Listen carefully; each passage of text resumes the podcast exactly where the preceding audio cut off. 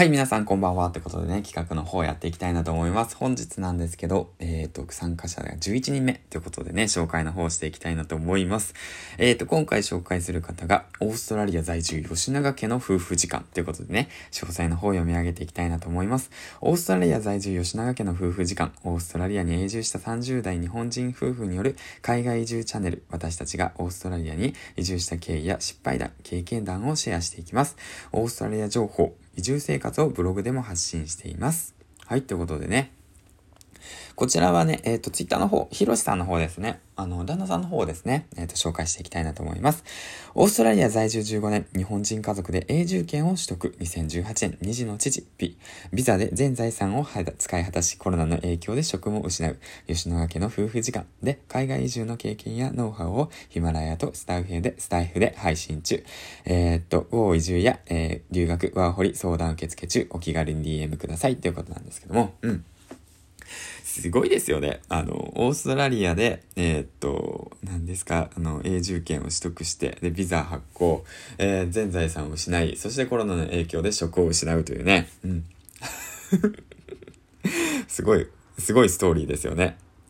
うん。で、その、僕もね、その、オーストラリアに少しだけいたことがあるんですけども、2週間ほどか、オーストラリアの食生活っていうものがやはりね、なんか、日本、日本とはやっぱ違うんだなと思ったっすね。うん。なんかね、当時どうだったっけな、なんかケーキ食べたんだよね。ケーキ食べた時に、あの、日本のケーキって、あの、なんかスポンジじゃないですか。オーストラリアのケーキって、その、スポンジじゃなくて砂糖な、だったんですよね。まあ、僕の場合だったのかもしれないんですけど、それがすごく衝撃だったりとかして、で、オーストラリアのその生活っていうもの、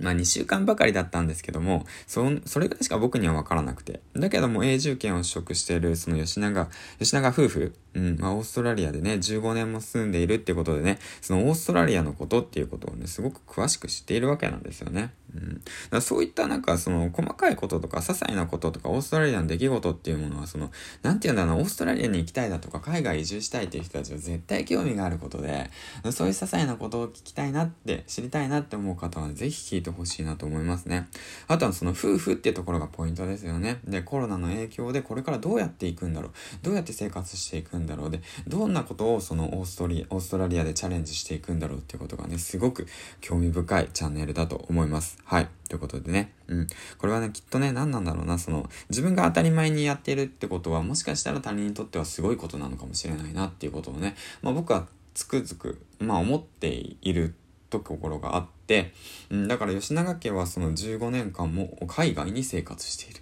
もうそれだけでもう十分すごいんですね、僕にとっては。そうなの。日本にしか住んでないからね、ほとんど。うん。だからそういう小さなその気づきだとか、小さなね、えー、っと、変化っていうものね、しっかりと、えー、っと、録音を取ってね、これから配信していくと、絶対ね、あの、面白いし伸びるんじゃないかなと思いました。はい、ということでね。